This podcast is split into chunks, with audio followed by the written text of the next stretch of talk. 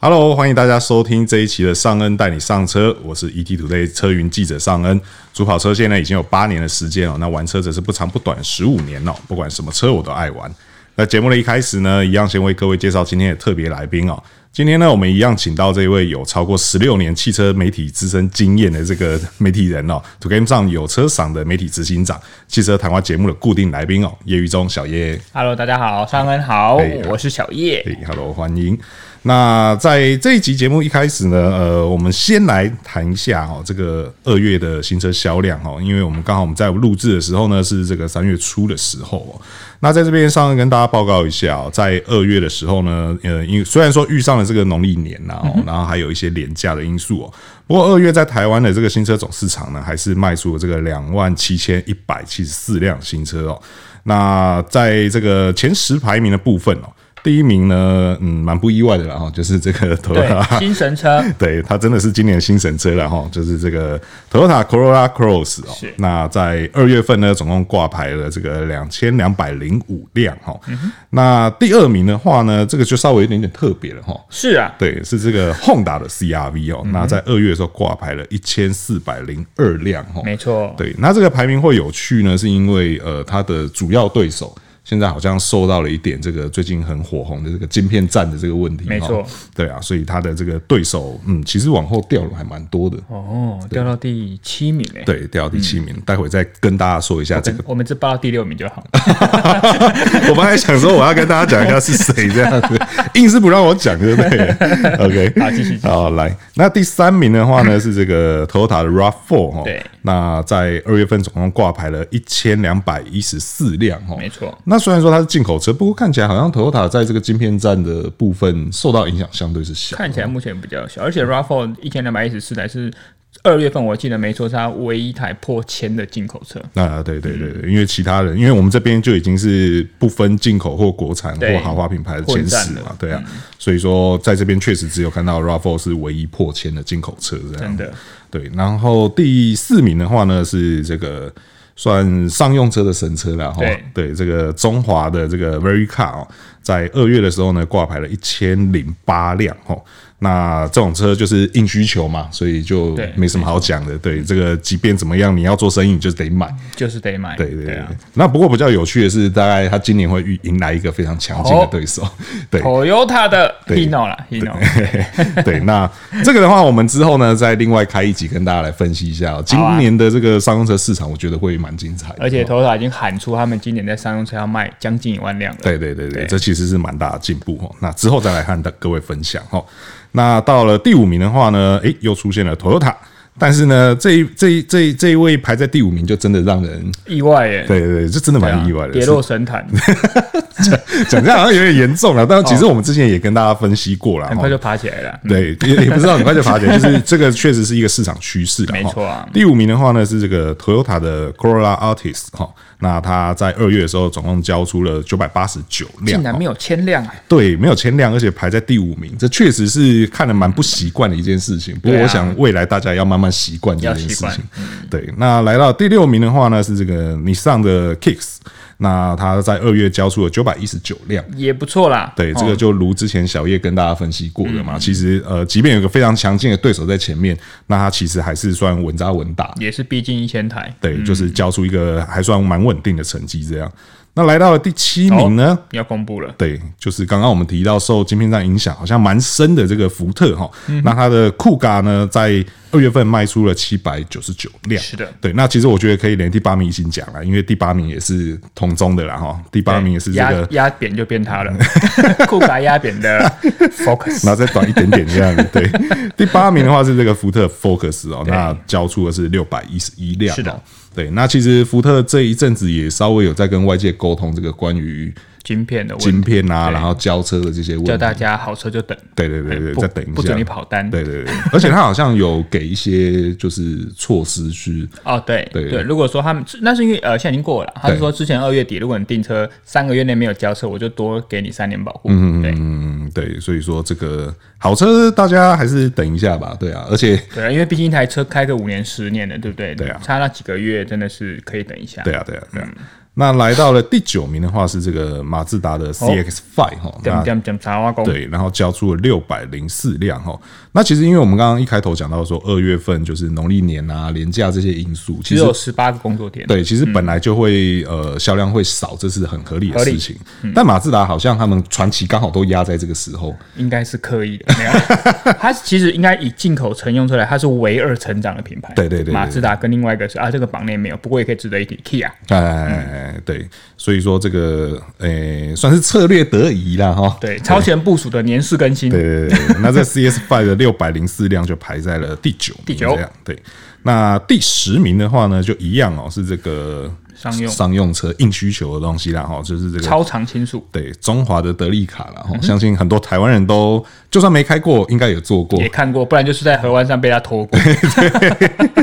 那德利卡呢，缴出的是五百六十七辆厉害成嗯绩，对。那以上呢，就是这个二月份的台湾市场新车销恭量喜哦，这十位。对，提供给各位来做参考。那今天呢，找到小叶来呢，是要来聊什么呢？对，其要实聊什么呢？最主要的就是说，哈，这个其实关于收到红单这件事情，我相信这个大概每个开车、骑车的人都会有经验。当然，当对然，，但过去我们的想法就是说，这个红单通常来就是被警察抓到嘛，对或者被车主照上拍到嘛，拍到但是近几年呢，有更多的罚单哦，是来自于这个检举达人。对， 那而且很多人听到这四个字就牙痒痒。 对，很对呀，拳头都硬了。对，那嗯不赢的那个应该就是检举达人， 抓到。那为什么会在现在监狱打人这么多？其实我觉得最主要的因素就是因为行车记录器的普及。呃，可以这么说。对，因为其实绝大多数，我相信绝大多数多数的检举都是来自于行车记录器。对啊当然有一些可能是违停的，或者是那种其他，它可能是用手机拍摄的。对对，但是因为有了行车记录器的存在，所以其实让几乎可以说是你只要有装行车记录器，你就可以成为检举达人。当然那些流程你必须要清楚嘛，对，但其实那流程也说实在也不难。也不难啊。对，那所以说在路上开车，现在被检举打人盯上的几率是大大提高哈。深呼吸，最近还深受其害，没关系，我们先给他讲一下。 OK，好。那呃，其实就像小叶是这样的行为 哦，就是我的行为不是我不是不是，被就是检举到的行为。对对对 对，好然好后然后呢会在社群网上抱怨，有些人会这么做啦，真的因真为的因为确实现在看到蛮多人，就是你滑脸书滑一滑，就会不管是自己身旁的好友也好对。又或者是说，因为现在有一些粉丝团，对他的经营蛮有趣，他就是把一些违规魔人的抱怨文 截取下来，然后放在那粉丝团嗯上，然后那个底下检举达人就会高潮什么之类的。所以说呢，今天我们两位老司机哦，毕竟玩车也都十多年了，就来教大家。 被检举十多年，那那那那你确实是还没有啦，没还真 的嘞。今天就来跟大家讲讲哦，是如何保护你的荷包，教你如何对抗检举达人。是的，对，OK，好。那在这之前，我们就先来看一下哦，嗯到底这个检举达人这个他们的这个检举 KP 热区。对他们的 KPI 到底有 多多多多多高这样好子好，哦、哎这个我觉得大家应该很需要知道。，对，因为呃，我这边有一个台北市的数字啦，台北哦市 OK，从二零一八年开始到二零二零年，好，那大概前三，年的时间。对，大概三年的时间，前五大热门检举项目，噔噔噔噔噔，第一个是第一个的话就是违规停车哦。哇，那台北难停车啊。对，那光在台北市这三年的时间，这个违规停车的检举量就来到了九十五点五万件，快一百快万，百万嘞，快一百万快件，到台北市人口了没有？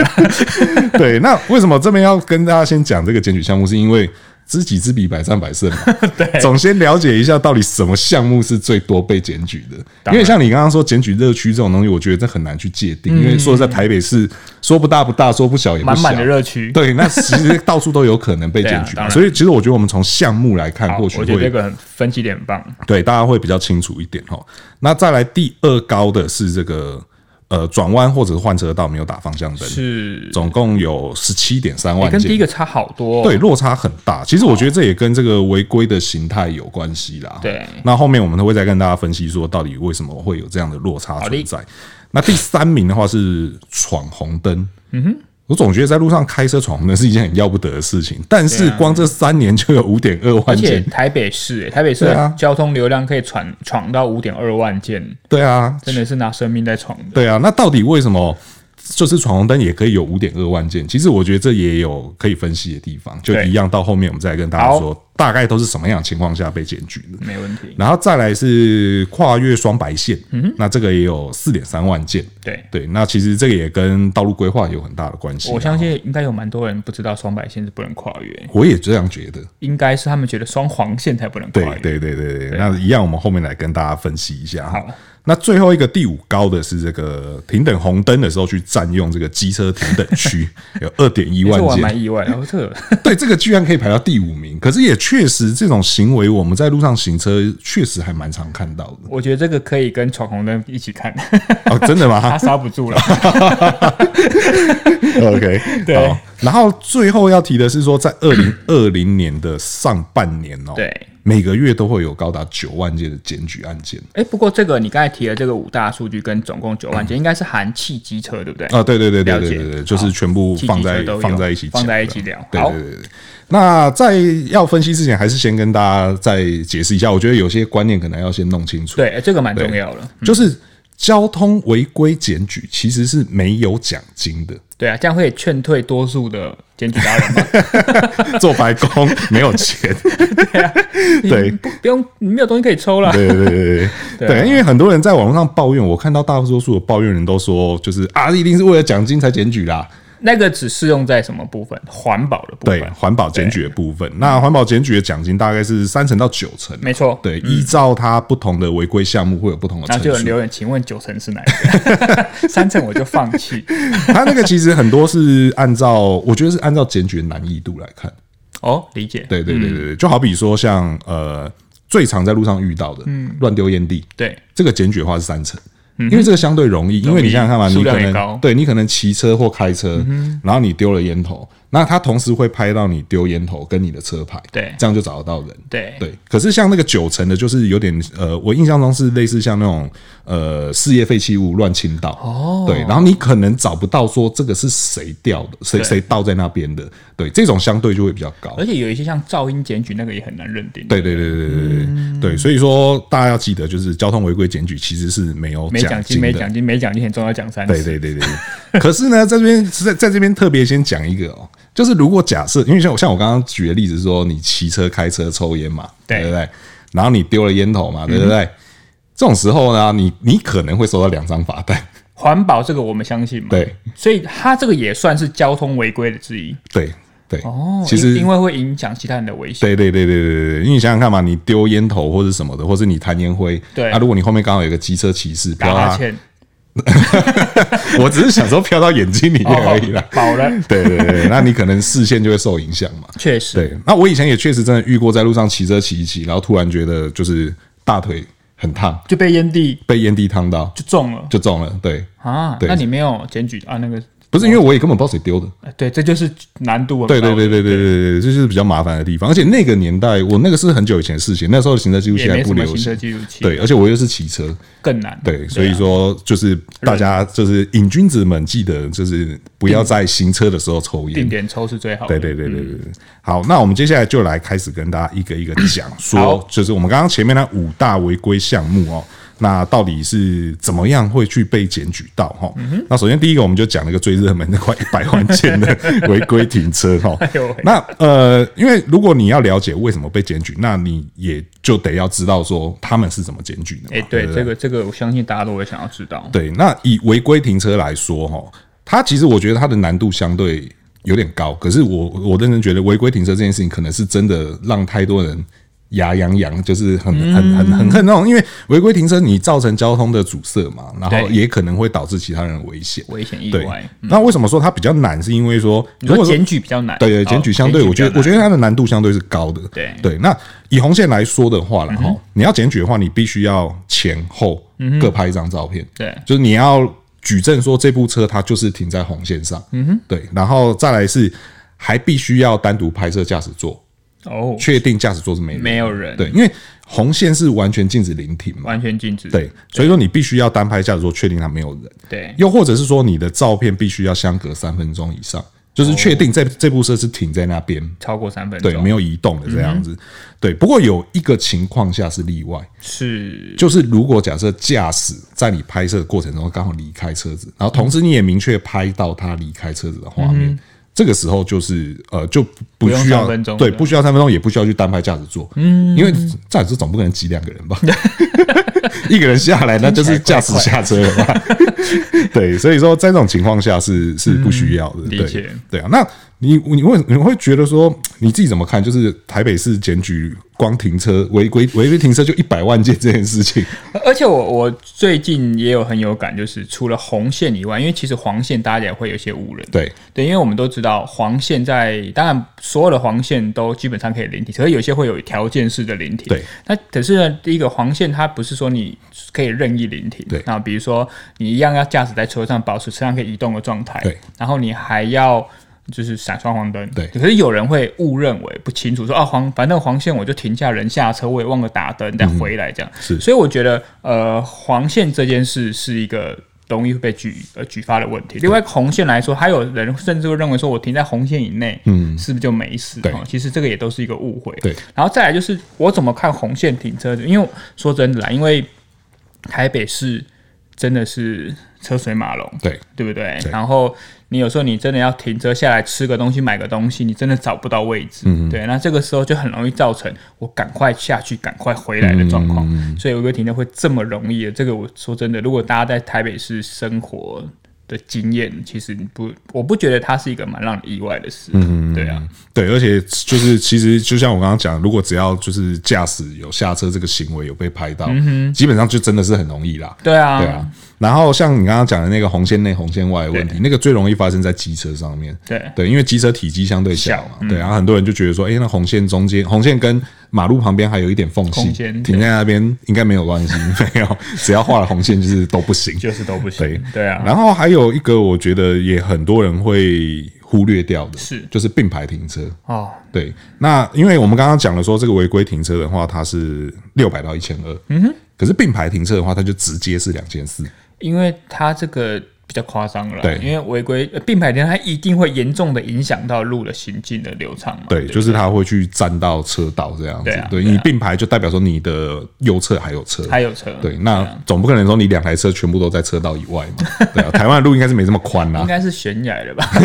应该没这么宽的路路幅 吧，对不对？对啊，所以说这个并排停车的部分，就是大家要更注意哈，就是对不要去并排停车，因为这个确实检举起来很痛啊，两千四。对对啊，因为六百到一千个就已经很不爽了，然后结果红单打开并排停车两千多两个字就涨了一倍的价钱。而且我觉得那个罚钱事小，对另外一个是因为你并排停车很容易造成后面的堵塞跟危险，对对，因为有像有些，因为我们知道台湾的法律比较特别嘛对，机车都走外侧对对嘛，对不对对所以有时候一个闪神，它刚好就你你的并排停就会影响它的车流前进速度，对，其实会更危险，那造成其他人的生命安全或是财务损失，绝对不是只有两千四这么容易解决对的，，没错，就是违规这件事情，就是呃，该怎么说？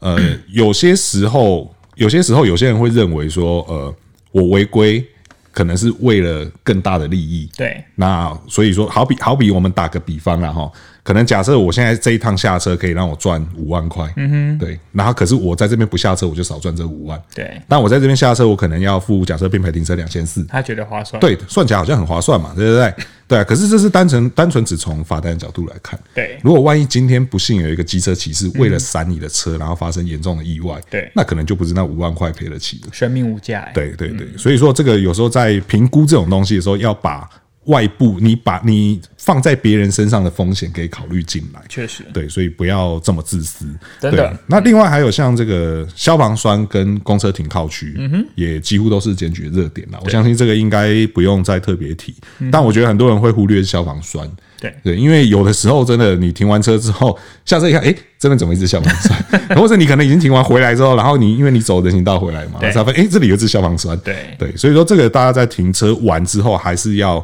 确保一下你的这个四周遭有没有什么这个不应该去挡到的东西。真的真的对，又或者说你车子的这个有没有妨碍到交通状况这样确子实。对，然后最后还是跟大家提一下，就是除了检举达人以外，嗯现在越来越多县市在这些违规停车热区都用了科技执法。没错，对，那基本上这些科技科技执法是二十四小时不间断在运作的啦。嗯，对。那像我刚刚讲的那些行为，呃，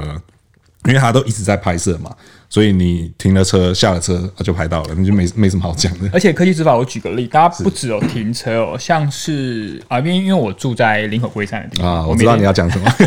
我每天下班都要开高速公路回到家。那有一个地方它是要左转的，好，那因为那个路口常会造成蛮严重的塞车回堵啊，所以他们严格的再把中间路口画了黄网线，代表是你连你那边是不能有任何时间有车的，对对不对？停在那里。对。那因为有些人可能想说，哎，我这一次一定要过这个绿灯，我要 左转，不然我要等很久，所以他对就硬要挤过去对，他就不小心在左转的时候停在那个黄网线上，刚好那边就会有科技执法对，你就会被拍下对去了。对所以我觉得这个，不过这有一点难度，是因为有时候你比如说前面这台车是一个很大的公车，你会跟它慢慢慢慢吐的吐的吐的，要左转就左转，对就发现它就停下来 了，然后你也不知道哇，前面现在已经黄灯，你就来不及，对对，然后你就中了，对。所以有时候你如果是前面是比较大的车，但这个路口的时间又比较长的话，请你先确定好你要下去，哎、就是你要左转或右转前面的那个路段，它的路幅够不够让你再容纳下去？是，如果不行的话，你就真的不要冒险，对，真的不要就冒险，多等一下，对对啊，没错为了荷包着想嘛。也哈为了安全、啊。对对对，我刚刚以为你讲科技执法是要讲那个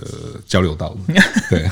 我想说好像想说你们呃因为你也们是林林口五股那边交流道也全部都有那个科技执法嘛， 对，是有科技执对法，啊就是你如果到很后面才切下交流道的话，对。不过这个真的是原本就是不好习惯对的，对对千万不要插队这件对事。对对，那个就是跟跨越双白线，然后还有插画线，嗯然后还有另外一个是就是插入排队的车流当中。对对，我记得是它主要针对这三个项目。对，科技执法重点。对对对对，所以说这个大家要再注意一下。哦嗯那违规停车的话，大概就是这样子啦。哦，简单来说就是呃，多走一点路，然后多花一点时间找停车场。对对，或者说确保你的车子是真的是。你即便是黄线临停，你也要确保说你人是在车上，然后还有对三分钟规定这些，这些我觉得大家应该都要知道不。要耍小聪明啊！对对对对其实大家都懂，只是 你没有比人家聪明。对对对对对，对然后也不要觉得说会遇不到检检举达人这样，就像我说，现在路上哪一台车没有行车记录器，几乎大部分都有了，对啊然后连摩托车的比例也越来越高， 就我们常用的媒体试乘车没有吧？哎有些也会有，有些也会对啊，有哎有些也会有。虽然说我们不会去把那个卡片拿下 大家来，偷听媒体会不会在上面讲坏 话？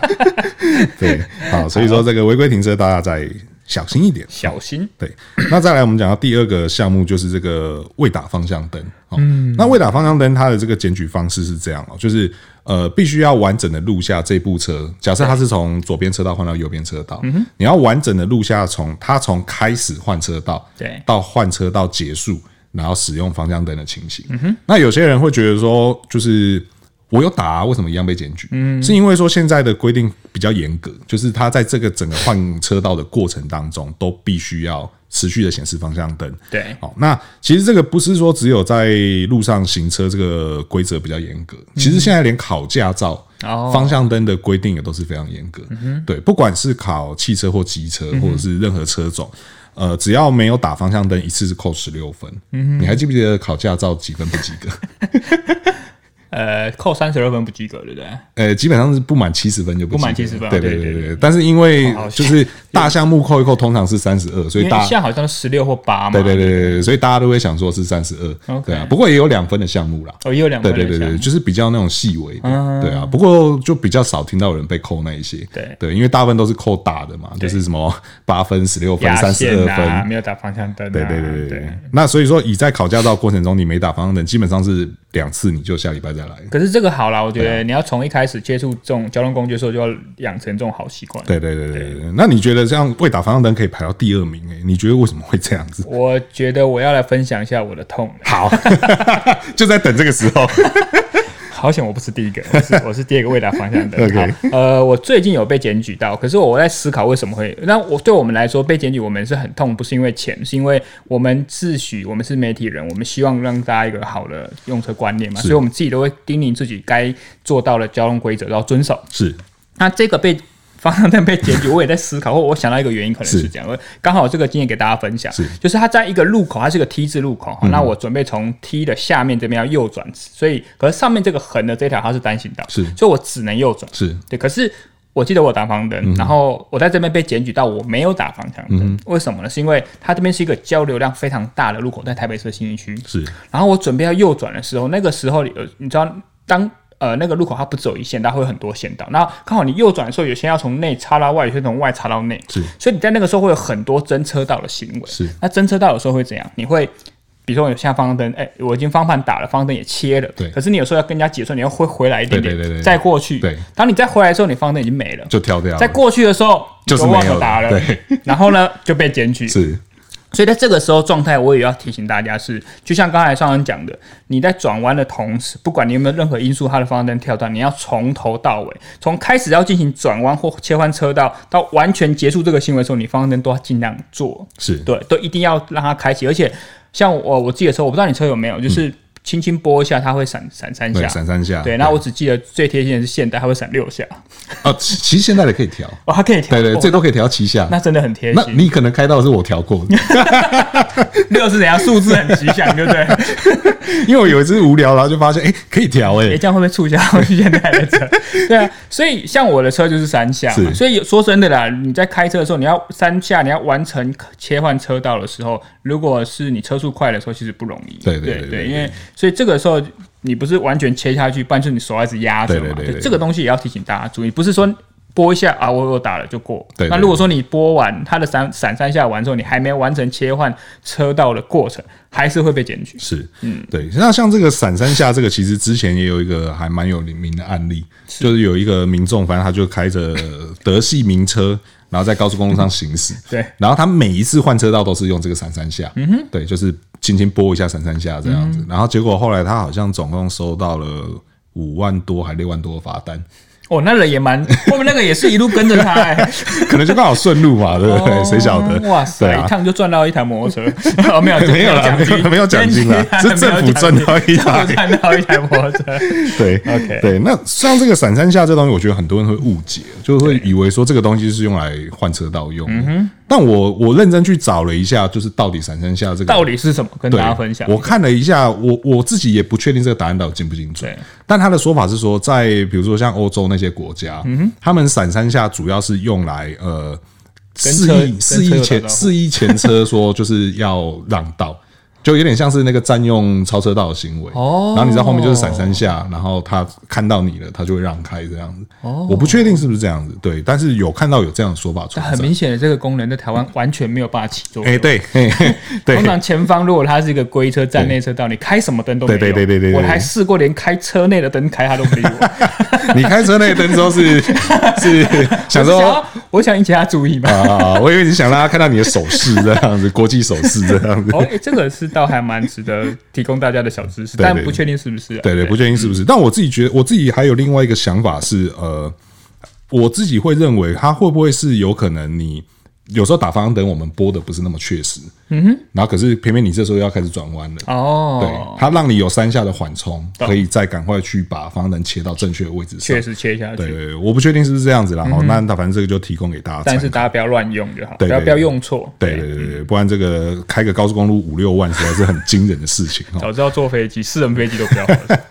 对，然后接下来再分享下一个这个项目呢，是这个刚刚提到的哦、到底为什么闯红灯会被排在这么高的这个排在第三名的位置上？哈，好对。那但是呢，要在跟大家讲闯红灯之前哈，因为这个这集时间也稍微有点长了哈，所以让大家喘口气休息一下哈。那我们在下一集呢，会继续跟大家分享说这个到底这些违规项目为什么会成为是这个检举大人的最爱哦？那大家要怎么样保护自己的荷包哈？那如果对我们这一节节目内容呢有任何的问题呢，都欢迎在留言提出来，和我们一起讨论。那如果还没有订阅的朋友呢，记得要订阅。那想知道为什么闯红灯会在这个检举热门项目第三名呢，就要准时收听我们下一集。那我是尚恩，我是小我叶们，下一集再见喽，拜拜拜拜。